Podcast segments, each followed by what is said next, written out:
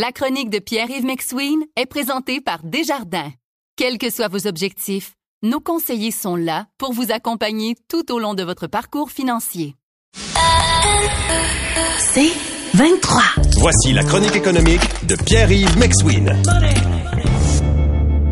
Bon, tu nous parlais hier, euh, Pierre-Yves, des euh, enjeux de ce début d'année, du mois de janvier, puis tu conseillais, euh, avec, disons, une certaine approche, là, aux couples d'attendre avant de se séparer. Tout à fait. Bon. Là, ce matin, tu veux nous parler de l'indexation des pensions alimentaires. Oui, des pensions alimentaires, des tables d'imposition et du salaire des employés du secteur public, parce que je trouvais ça intéressant de voir la logique à géométrie variable du gouvernement. Par exemple, les chiffres officiels sont sortis. En début d'année, on regarde ça. Paul revient, on en parle. La pension alimentaire pour 2024 est indexée officiellement à 4,4% En 2023, c'était 6,5% Si on fait un calcul rapide de comptable, ça fait 10,9 sur deux ans. Alors, ça, c'est une pension alimentaire qui est nette d'impôts hein, pour les enfants. Ça veut dire que tu prends ton argent net puis tu donnes au prochain et l'autre reçoit non imposé.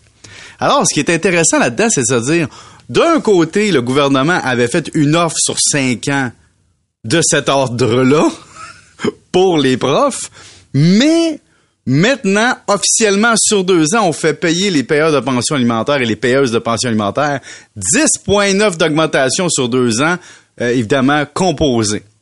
Pendant ce temps-là, au secteur public, on a donné 17,4 sur cinq ans. Donc, on voit que quand c'est pas le gouvernement qui paye, on est plus généreux sur l'indexation. On continue. Les tables d'imposition étaient indexées en 2024 à 5,08 OK. Donc là, les employés du secteur public, ils ont eu 6 puis 2,8. Euh, les pensions alimentaires, été 4,4 et 6,5. Et là, le taux d'imposition, lui, c'est 5,08.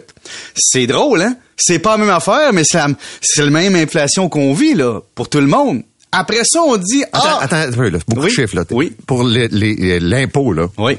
Ça veut dire quoi, ça? 5,08? Ça veut dire que, dans le fond, si, par exemple, tu étais imposé à tel palier à partir de 50 000, ben là, on fait 50 000 plus 5,08% pour déplacer les paliers d'impôt. Ça veut dire que, comme les salaires augmentent en fonction de l'inflation, on t'impose plus moins rapidement. OK. Quand c'est pas l'État qui paye, le gouvernement, il est assez généreux. C'est ça. Ça, c'est des pensions alimentaires. Quand il paye, par exemple, pour ses employés, l'indexation ou l'inflation, il lit pas ça de la même façon. Non. Puis quand c'est l'impôt, il lit ça d'une façon mitoyenne. Puis quand c'est Hydro-Québec, ouais.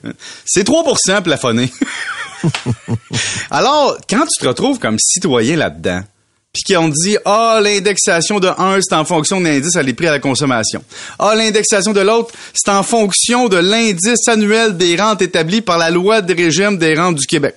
Ah les tables d'imposition un c'est un choix éditorial. Ah, l'Hydro-Québec, ça, c'est un choix politique. Ça, c'est un choix politique. Alors, comme particulier, ce qu'on réalise, c'est qu'un choc inflationniste veut, veut pas, dépendant de ton revenu, de ta situation financière, ta situation familiale, ta progression de carrière, et où tu te trouves dans la sphère publique ou privée, ça vient t'affecter plus ou moins et de façon, inégale, illogique et un peu déplacée côté fiscal. Alors, le pire employé présentement, c'est l'employé du secteur public qui a été moins favorisé dans les tables sectorielles, disons. C'est l'employé du secteur public qui a une grosse pension alimentaire. C'est l'employé du secteur public qui a une petite maison, parce qu'il y avait une plus grosse maison, il aurait payé plus cher d'hydro, il y aurait eu un meilleur rabais. Et c'est l'employé du secteur public qui est désavantagé par les tables d'impôt. Je blague, là. Mais tu vois que l'inflation, ce que je voulais souligner ce matin, c'est que c'est fatigant parce qu'on paye tout de suite l'impact, mais la compensation fiscale, pension alimentaire, revenu n'est pas toujours en bonne adéquation avec ça. C'est beau, hein? C'est-à-dire qu'on prend le chiffre qui fait notre affaire. C'est ça, ou on prend le chiffre qui est payant politiquement ou qui est qui est possible de mettre dans le budget provincial. Mais tu sais, c'est ça. ce qui est très drôle, c'est que les pensions alimentaires ne sont pas indexées de la même façon que les allocations pour les parents, puis que les, les mm-hmm. crédits d'impôt. Alors, c'est quand même drôle. D'un bord, tu dis quand c'est le particulier qui paye, on a une façon différente de calculer. Quand c'est le gouvernement qui paye, on a une autre façon différente de calculer. C'est mauvais. Vous écoutez La Chronique économique avec Pierre-Yves McSween. Bon, tu veux me parler rapidement de Bitcoin ce matin parce qu'on annonce euh, la création d'un fonds aux États-Unis. Puis toi, tu dis que c'est important qu'on soit au courant de ça. C'est très important parce que ce que ça veut dire, en fait, c'est pas la, la création d'un fonds, mais c'est la, la possibilité pour les entreprises de créer des fonds négociés en bourse. Au Canada, ça existe déjà. Ça veut dire qu'au lieu d'acheter directement un Bitcoin, vous allez acheter une action d'un fonds négocié en bourse aux États-Unis, par exemple, et cette, cette portion-là va vous permettre de vous exposer au marché du Bitcoin sans détenir personnellement un Bitcoin. Donc, ça va démocratiser le marché aux États-Unis. Ça va permettre de mettre ça dans des comptes enregistrés, d'intéresser des investisseurs institutionnels pour diversifier leurs placements.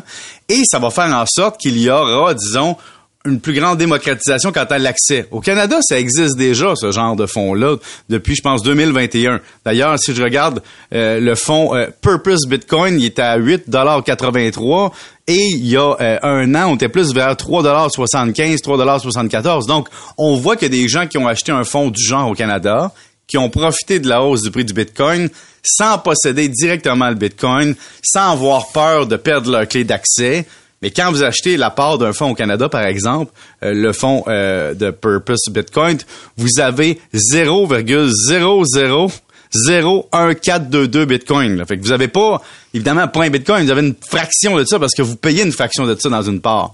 Mais ce qui est intéressant, c'est de dire si les investisseurs institutionnels, puis les grandes maisons de, de fonds, puis les, les particuliers qui transigent via les plateformes traditionnelles peuvent avoir accès au Bitcoin, ça crée, disons, une demande accrue et une volatilité peut-être accrue aussi, mais ça rend, disons, au niveau euh, collectif, l'investissement spéculatif de ce genre plus euh, banalisé.